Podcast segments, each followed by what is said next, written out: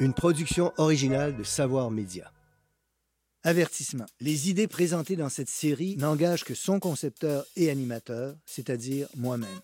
Aujourd'hui, on se demande si le rôle de l'école est avant tout de former les citoyens capables de défendre la démocratie. Et pour en discuter, je reçois Christophe Point, professeur à la faculté d'éducation de l'Université de Sherbrooke, et Nadia Baudry, qui enseigne la philosophie aux enfants. L'école en 10 questions. Question 3. L'école doit-elle avant tout former des citoyens? Animation Normand Baillargeon. Réalisation Vanessa Boissé. Bienvenue à ce troisième épisode de cette série consacrée à la philosophie de l'éducation. Cette fois, nous parlerons de John Dewey. Qui est John Dewey? John Dewey est né en 1859 à Burlington, aux États-Unis. Ses parents y possédaient le magasin général et il devait avoir un certain sens de l'humour puisque, dit-on, ils avaient mis dans la vitrine une affiche qui disait Jambon et cigares à vendre, fumer et pas fumer. Dewey meurt presque centenaire en 1952 à New York. Le monde dans lequel il naît et celui dans lequel il meurt sont profondément différents. L'Amérique de 1859, c'est un monde rural. L'industrialisation n'est pas encore complétée, à peine commencée. La guerre civile américaine n'est même pas commencée. En 1952, à New York, on vit dans un monde industrialisé. Les États-Unis sont la première puissance commerciale, militaire, économique au monde, et ce monde-là ressemble beaucoup à celui dans lequel nous vivons encore. John Dewey semble avoir pressenti ces changements. Et il a profondément senti aussi ce qui pouvait menacer la vie démocratique. Dans un de ses textes, il dit qu'il faudrait tout faire pour éviter que la démocratie ne soit plus que l'ombre projetée sur la société par la grande entreprise. Son ambition, comme penseur de l'éducation, sera donc de préparer à vivre en démocratie, de préparer à la nourrir et à l'habiter. Pour cela, en 1896, à Chicago, avec son épouse, il va fonder une école qu'on appelle la Laboratory School, qu'on appellera typiquement la Dewey School, pour mettre en application ses idées. Dewey se fait une idée très riche de la démocratie. Pour lui, elle n'est pas seulement une constitution ou un système de loi. La démocratie, pour lui, est un mode de vie associatif, une manière de vivre ensemble. Et ce qui caractérise une démocratie, c'est que les gens ont des intérêts communs consciemment partagés et entretiennent entre eux des relations riches, libres et nombreuses. Dewey se fait aussi une idée très particulière du savoir. On appelle ça l'instrumentaliste, c'est-à-dire que pour lui, les savoirs humains, ce sont des outils, des instruments qu'on a imaginés, conçus, développés pour résoudre des problèmes. En termes le plus simple, par exemple, le levier est ainsi un instrument par lequel on résout un problème, celui de soulever des poids. Mais toutes les théories humaines sont, de cette manière-là, des instruments. Dewey a voulu faire de l'école un lieu de préparation à la vie démocratique par la manière même dont on conçoit la gestion de l'école, le fonctionnement de l'école, et il a voulu aussi que cette école-là soit un lieu où on développe des savoirs sur le modèle de ce qu'il a appelé l'instrumentalisme, on apprend à comprendre les savoirs humains à partir des problèmes qui sont posés aux enfants. On pourrait, par exemple, avoir un projet relativement modeste qui consiste à mettre la table en s'assurant que chaque convive a les ustensiles et les assiettes dont il a besoin, ou de manière plus complexe, Imaginez qu'un projet consiste à étudier la guerre du Vietnam en allant, par exemple, rencontrer des vétérans qui l'ont faite. À chaque fois, il s'agit de préparer le futur citoyen à jouer son rôle. Faire de l'école un lieu de préparation à la vie démocratique et d'expérience du savoir par la résolution de problèmes en groupe, c'est un très très ambitieux programme et c'est cela dont on parlera dans cet épisode. Pour discuter de John Dewey, je reçois à présent Christophe Point, qui a été professeur au secondaire pendant quatre années et qui est aujourd'hui professeur à la faculté d'éducation de l'Université de Sherbrooke. Durant tout son parcours, M. Point s'est beaucoup intéressé à John Dewey et à ses idées. Dewey a une grande ambition qui est de faire en sorte que l'école prépare à l'exercice de la citoyenneté, nourrisse la démocratie. Pouvez-vous nous parler de cet idéal-là? Alors cette idée, chez John Dewey, elle passe par l'apprentissage d'un certain nombre d'habiletés qui vont permettre de mieux vivre ensemble, de vivre en démocratie. Et cette idée, vraiment, l'intuition qu'avait John Dewey, c'est celle de dire qu'on va résoudre mieux ces problèmes ensemble que tout seul.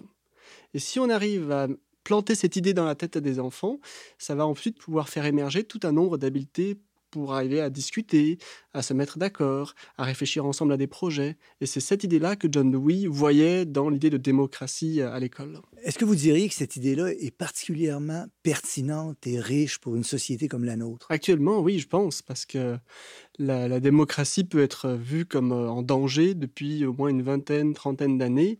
Et sur de nombreux plans, euh, les personnes croient de moins en moins en la démocratie, ont de plus en plus de doutes. Ça se voit dans les abstentions, ça se voit dans la participation dans la vie civile, dans les associations, etc. Donc, je pense que oui, tout à fait, c'est pertinent. il y a quelque chose de très actuel dans cette vision qu'avait John Dewey d'une des fonctions importantes de l'école, qui est de préparer à mmh. l'exercice de la citoyenneté. J'aurais envie de vous demander, en classe, concrètement, comment ça marche? Qu'est-ce qui se passe en classe, dans l'école, pour que l'école remplisse cette fonction-là? Alors pour remplir cette fonction, l'idée c'est vraiment de rendre les élèves le plus inconfortable avec l'autorité. Inconfortable. Inconfortable.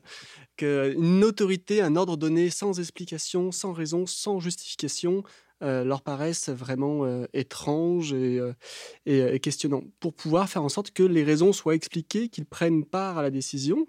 Donc concrètement, ça peut passer par des conseils de classe qui se réalisent le vendredi où un certain nombre de décisions sont prises, une participation accrue des élèves dans différents choix d'aménagement de l'école en général, ou d'activités, ou voire même de choix de leçons ou de savoir. Et donc, à travers des projets, des activités en équipe, les enfants apprennent, mais aussi, pense Se prépare à l'exercice de la citoyenneté. Tout à fait. C'est vraiment un apprentissage qui n'est pas forcément évident, facile. On a tous eu à faire des travaux d'équipe à l'école, des travaux de groupe, et avoir rencontré ces difficultés de travailler avec les autres, de se comprendre pour se mettre d'accord pour des exigences, des horaires, des attentes.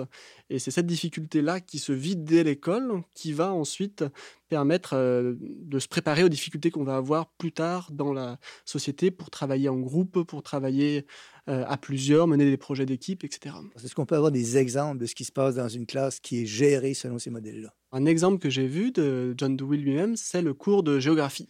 Pour un cours de géographie où on doit apprendre le nom des fleuves, on va pouvoir ne pas se limiter à la carte du fleuve qui montre comment le fleuve traverse une ville, mais emmener les enfants à l'extérieur pour leur montrer concrètement le fleuve, pour qu'ils fassent le lien entre la carte et l'endroit. Ensuite, voir comment ce fleuve s'est développé peu à peu euh, à partir des différents bâtiments qui ont été construits de la ville. Avec ce cours de géographie, avoir un cours d'histoire pour montrer comment la ville s'industrialisait. Ensuite, on va pouvoir expliquer pourquoi telle usine était proche euh, du fleuve, et avoir un cours de physique sur la transformation d'un matériel. Et ensuite, à partir de là, avoir un cours d'économie, ainsi de suite. On peut tirer ainsi une pelote où les différents savoirs euh, d'un curriculum vont être développés à partir d'un exemple très concret. Et ça va même jusqu'à des manières d'apprendre, de développer ou d'acquérir le savoir. Tout à fait. Alors ça, ça peut se réaliser concrètement avec, dans une école primaire, la réalisation de différents coins, un coin lecture, un coin euh, tableau apprentissage, un coin plutôt science. Il y a une remarque de John Dewey qui me revient souvent à ce propos-là. Il dit que la disposition des pupitres dans une salle de classe est comme une préfiguration de ce qu'on va y faire et qui est le contraire de ce que lui souhaite. Alors ça, c'est une idée qui fait référence. Moi, il l'amène avec une anecdote lorsqu'il avait construit son école euh, laboratoire à Chicago, où euh, il magasinait des bureaux pour ses élèves. Donc, il était voir le marchand de bureaux.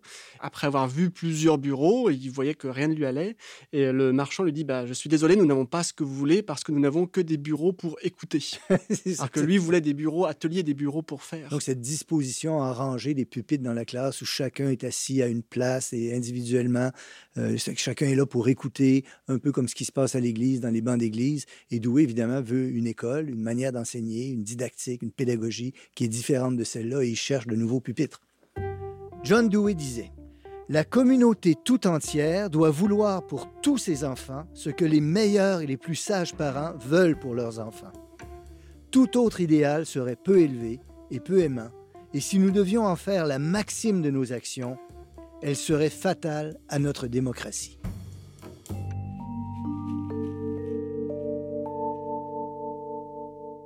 J'aimerais vous entendre aussi sur les obstacles qu'il y a à l'implantation de ces idées-là. Quelle résistance vous voyez aux idées de John Dewey dans le milieu de l'éducation, chez les enseignants, chez les parents ou dans la société en général? Hmm.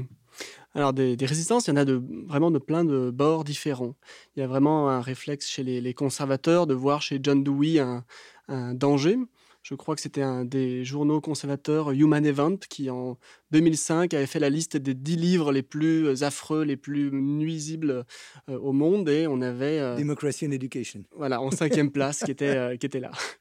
Et donc, les conservateurs ont toujours eu beaucoup de résistance. ceux qui étaient vraiment pour l'éducation du savoir pour le savoir, il y avait ces, ces mythes-là. Mais il y a aussi des résistances qui viennent de la part des enseignants eux-mêmes qui se disent c'est pas ma responsabilité, c'est pas à moi de faire ça. Moi, genre, je fais mon travail, je fais ma journée euh, de cours, mais je ne suis pas là pour créer le citoyen de demain. Ne me mettez pas toutes ces responsabilités sur les épaules. Parce qu'il y a quand même un immense projet politique qui se veut surtout pas endoctrinaire, émancipateur, mais qui demande énormément de travail de la part des enseignants. Tout à fait. Et puis un travail d'éducation civique, un travail euh, sur les émotions, sur les valeurs qui sont euh, très, très forts, portés par le projet de John Dewey. Mais voilà, les enseignants peuvent se dire c'est trop en fait. L'école n'a pas à avoir la responsabilité entière de, la transformation de toute la société. Sur le plan concret, didactique, du déploiement d'une pédagogie, est-ce qu'on ne peut pas penser aussi que ce que préconise John Dewey est à ce point exigeant que les conditions actuelles d'exercice du métier d'enseignant rendent ça tellement difficile que c'est presque impossible pour les enseignants ou pour les structures éducationnelles habituelles à réaliser? Tout à fait. Et la première limite qu'on voit là-dessus, c'est l'interdisciplinarité. John Dewey propose une éducation où vraiment tout se mélangerait, où un, un projet euh, mélangerait des, apprentissages de mathématiques, de français, d'éducation physique, etc. De, mémoire, euh, à la Dewey School, euh, pendant les dernières années, les plus grands construisaient une maison. il fallait connaître la menuiserie, l'électricité, prendre des mesures, la plomberie, ainsi de suite. C'est extrêmement exigeant. C'est très exigeant pour les enseignants eux-mêmes parce qu'ils n'ont pas été formés à cette interdisciplinarité. Ils ont été formés en didactique de français, en didactique des maths. Et là, on leur demande de mélanger tout cela et ça crée beaucoup de réticences et de difficultés. Il y a une image chez Louis que j'ai toujours aimée où il dit que ce qu'il faut faire en sorte que les enfants comme par cercles concentriques, partant de leurs propres intérêts, rejoignent l'ensemble du savoir accumulé par l'humanité. Ça, c'est un immense défi, comme vous avez commencé à le dire, pour les enseignants, parce que ça suppose à la fois de bien connaître l'enfant, de connaître ses savoirs que par cercles concentriques on va rejoindre, et de périodiser ce passage-là par étapes. Je pense que c'est extrêmement exigeant comme conception de l'enseignant. Tout à fait. Il y a une, valeur de la culture qui est très très forte chez John Dewey en se disant qu'aucun point de la culture ne, n'était en droit étranger aux enfants et qu'on pouvait les amener à n'importe quel endroit de, cette culture-là par justement par apprentissage progressif, par décalage. Et c'était au rôle de l'enseignant de ne pas limiter l'enfant à ce qu'il connaissait, mais au contraire de l'ouvrir peu à peu à un horizon le plus large possible. Et aussi un dernier thème sur lequel j'aimerais vous entendre, c'est d'une perception traditionnelle du rôle de l'école, l'école est en quelque sorte un sanctuaire à l'abri de la société. Chez Douai, cette école-là, elle est ouverte au monde. Elle est ouverte à l'environnement dans lequel elle se trouve, aux préoccupations qu'il y a à l'extérieur de la société. Est-ce qu'il n'y a pas là des raisons pour lesquelles des gens pourraient être rebutés ou craindre l'immensité du travail que demande Douai? Ah, bien sûr, pour certains, euh, l'école doit rester ce temple un peu fermé, un peu euh, sécurisé. Euh, et ils peuvent avoir peur lorsque l'on propose une sortie, lorsqu'on propose une activité dehors, lorsqu'on fait venir des intervenants. Euh, très vite, les parents se sentent être les premiers concernés pour dire Ah, mais ça, est-ce que euh, l'école a le droit de le faire ou pas? Donc, il y a des difficultés là-dessus, sur cette ouverture à l'école que l'on voit. Supposons quelqu'un comme vous, je pense, qui admire la pensée pédagogique de John Dewey et on voudrait la présenter au monde de l'éducation en montrant pourquoi elle est importante. Quels seraient les principaux arguments que vous feriez valoir à ce moment-là? Hmm. Les premiers arguments, je pense, ce serait de dire que la vision de l'école de John Dewey provoque souvent beaucoup d'enthousiasme lorsqu'on rentre dedans. Et cet enthousiasme-là, elle est partagée par les enseignants, par les élèves. Et si on se laisse porter par ce, désir d'apprendre qui est motivé par la, conception de John Dewey, on peut aller très vite, très loin, et puis rendre ce métier encore plus merveilleux qu'il ne l'est pour l'instant, et non pas un fardeau ou une difficulté. J'ai été étonné en arrivant au Québec de l'importance du stress de performance, de l'anxiété que pouvaient avoir certains élèves à l'école. Et c'est un sujet dont on parle beaucoup. Et là, je pense que la vision de John Dewey aurait son mot à dire et pourrait être pertinente, intéressante pour, pour aujourd'hui. C'est une belle remarque, puis je pense que ça sera le mot de la fin. Je vous remercie beaucoup, Christophe Point. Merci beaucoup.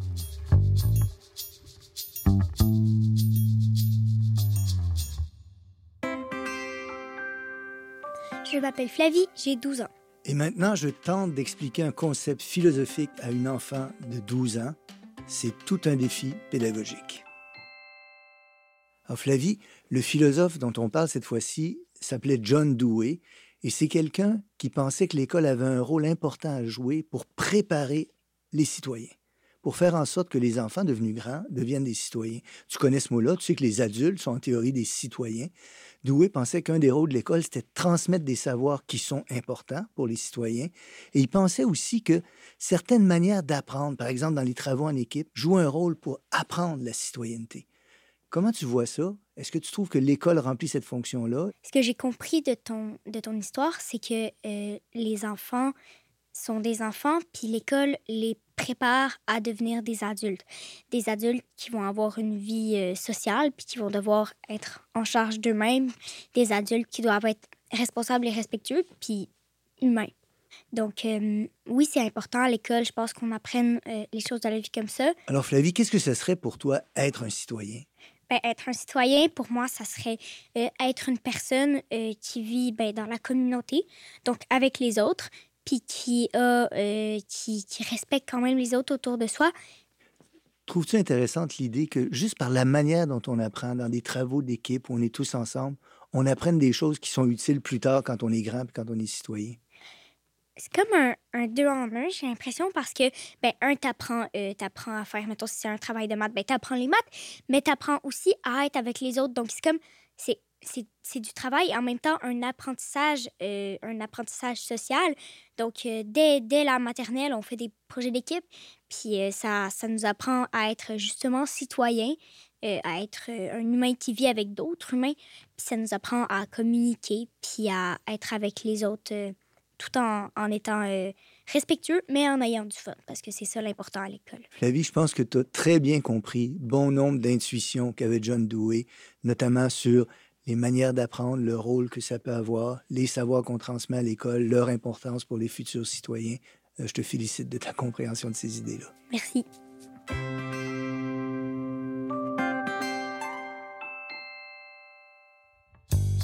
J'accueille maintenant Nadia Baudry, qui est formatrice en animation de dialogue philo à Sèvres Formation Canada, qui est un organisme reconnu par l'UNESCO et qui a pour vocation de favoriser le développement d'aptitudes au savoir-être et au vivre ensemble auprès des enfants, ce qui n'est pas sans rappeler les idéaux de John Dewey. Alors, vous faites des ateliers de philosophie pour enfants et un des grands noms rattachés à cette idée novatrice, importante, somme toute récente, c'est Matthew Lipman. Pouvez-vous nous parler un peu de Lipman et ce qu'il a apporté? Lipman, en fait, est un philosophe et un pédagogue américain. Deux choses, moi, qui ont, qui ont marqué mon, ma compréhension de ce que faisait Matthew Lipman. Euh, une chose, c'est la dimension politique de la philo pour enfants. On sait que en 1968, ça brasse beaucoup dans le monde, ça brasse beaucoup aux États-Unis, ça brasse beaucoup dans les campus universitaires. Puis la deuxième chose, c'est euh, le fait que Mathieu Lipman voyait bien en étant enseignant à des élèves niveau peut-être l'équivalent du cégep ou l'université, qui manquait gravement de logique, de pensée critique et de capacité de mettre tout ça dans un dialogue. Donc, Lipman s'est dit, euh, à travers beaucoup de gens hein, qui faisaient des recherches pédagogiques à cette époque-là, mais comment est-ce qu'on peut faire pour ramener un dialogue dans la démocratie? Donc, c'est de là qu'il vient et puis, il s'est dit, c'est trop tard de commencer ça au cégep, c'est trop tard de commencer ça à l'université, il faut commencer bien avant. Par ce biais-là, ce qu'il propose, et on va y revenir, rejoint beaucoup d'idées et d'idéaux que Doué avait pour l'éducation. Mais commençons doucement. Comment ça se passe concrètement des ateliers de philosophie pour enfants que vous animez? Pour faire simple, les grandes étapes qu'on suit habituellement, c'est qu'on commence avec s'il y a lieu, un, petit élément déclencheur pour stimuler la pensée des enfants. Mise en situation. Euh, mise en situation. On peut partir d'une histoire qui a été euh, écrite pour faciliter le rôle de l'animateur. On peut partir de d'une vidéo, on peut partir d'œuvres d'art, on peut partir de situations de la vie réelle. Mais toujours est-il qu'on veut partir avec quelque chose qui est euh, concret pour l'enfant. La deuxième étape, ben, c'est de faire émerger de là un questionnement, puis accompagner l'enfant là-dedans, parce que oui, l'enfant parfois va poser des questions de façon hyper spontanée puis naturelle, mais d'autres fois ça vient pas. C'est pas quelque chose qui se fait tout seul. Et, et au bout de tout ça aussi, il y a l'habileté à dialoguer à écouter autrui, à parler, à prendre voilà. position. On prend en compte les questions des enfants. Dans un monde idéal, on fait en sorte que les enfants choisissent d'une façon qui est démocratique. Ça peut être par le vote, par exemple. On va choisir une question. Puis cette question-là va donner lieu à une recherche qui va être menée à l'intérieur d'un dialogue avec les enfants. Et là, on rejoint John Dewey. Vous savez, Dewey avait comme ambition que l'école serve pas seulement ça, mais servent aussi à former des citoyens, à rendre capables de vivre en démocratie, à avoir le souci d'autrui, d'échanger. Ceci me semble une préfiguration de la vie démocratique. Est-ce que je me trompe? Non, c'est tout à fait vrai, puis c'est très exigeant. On le voit avec les enfants. Il y a des choses que nous, on considère pour acquis quand on, vit dans des milieux où il y a naturellement ou culturellement de la tolérance, de l'ouverture du dialogue, mais la capacité d'être à l'écoute de ce que l'autre va nous dire, de pas rire de ce qu'une personne dans la classe va dire, euh, parce que cette personne-là, c'est pas notre ami, par exemple. Oui, d'accord. Des choses tellement simples. En fait, c'est ces petits détails-là qui font en sorte qu'on prépare les enfants à vivre en démocratie avec toutes sortes de gens dans une pluralité.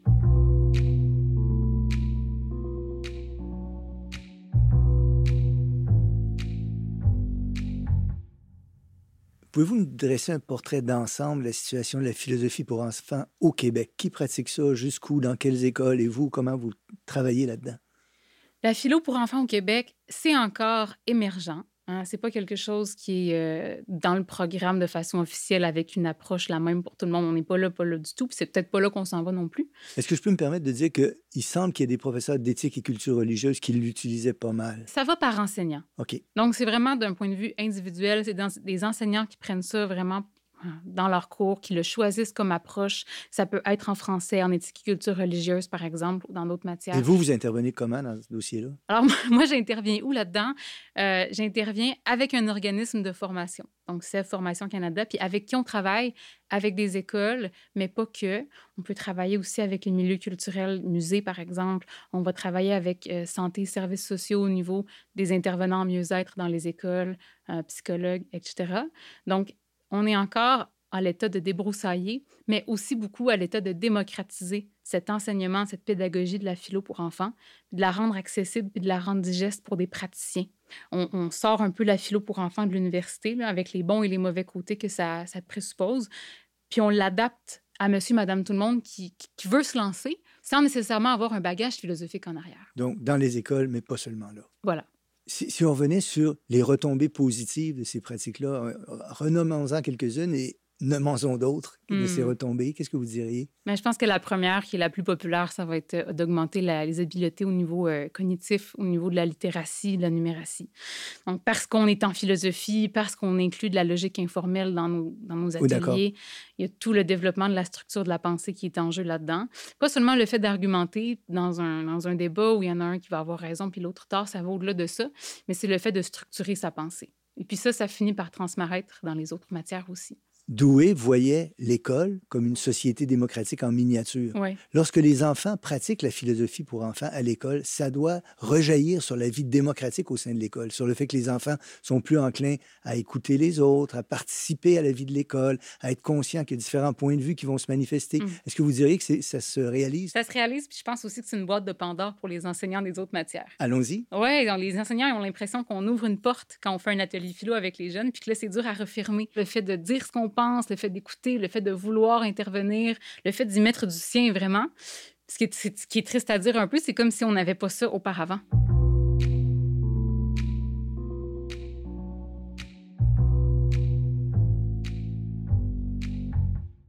on ambitionne de contribuer à la formation de citoyennes et de citoyens. Euh, est-ce qu'on a des idées sur les effets à long terme de ces pratiques de la philosophie pour enfants à l'école? Moi, j'ai une belle anecdote qui, Allons-y. que je veux vous partager, puis que d'autres autour de moi ont remarqué aussi. Alors, c'est pas qu'une anecdote euh, seule, c'est que je suis retournée dans, un, dans mon ancienne classe de cégep donner euh, un atelier de philo pour les jeunes. Euh, puis j'ai remarqué qu'il y avait un de ces jeunes-là qui était particulièrement articulé, qui prenait la parole, qui avait hâte d'entendre ce que les autres avaient à dire sur le sujet, qui était prêt à remettre en question sa propre idée, qui avait une belle écoute. Puis il est venu me voir à la fin pour me dire hey, pour moi, c'est vraiment ça, la philosophie. Puis par la suite, ben, j'ai appris qu'il avait fait de la philosophie, ce jeune-là, tout le long de son secondaire, donc secondaire 1 à 5 à raison d'une fois par semaine. Alors, alors ça vient pas de nulle part. Puis je, sais qu'il y a beaucoup d'enseignants au cégep de la région de Québec qui ont remarqué, d'accord. qui ont remarqué des jeunes comme ça, qui se distinguent beaucoup. Là. Je pense qu'on peut dire qu'il y a quelque chose de doué dans l'idéal de la philosophie pour enfants tel que se pratique dans ces ateliers. Tout à fait. Eh bien, je vous remercie beaucoup de votre participation. Ça fait plaisir. Merci à vous.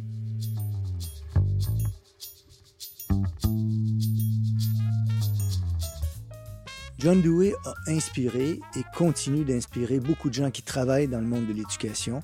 Son idéal est très élevé, demande de mobiliser beaucoup de ressources, beaucoup de gens, mais il est tellement noble et attrayant que beaucoup de gens continuent encore aujourd'hui à se réclamer de lui pour penser l'éducation. Nos invités aujourd'hui étaient Christophe Point, professeur à la faculté d'éducation de l'Université de Sherbrooke, Nadia Baudry, formatrice volet philosophie à Sèvres Canada, et Flavie Lebel, philosophe en herbe. Animation Normand Baillargeon, réalisation Vanessa Boisset, recherche Rachel Bergeron-Cyr, prise de son Marc-Antoine Pereda, studio Bulldog, production déléguée Anne-Marie Simard. Direction générale et production exécutive Nadine Dufour. Cette émission est disponible à la télé, en ligne et en balado-diffusion et est produite avec la participation financière du Conseil supérieur de l'éducation et en partenariat avec le gouvernement du Québec.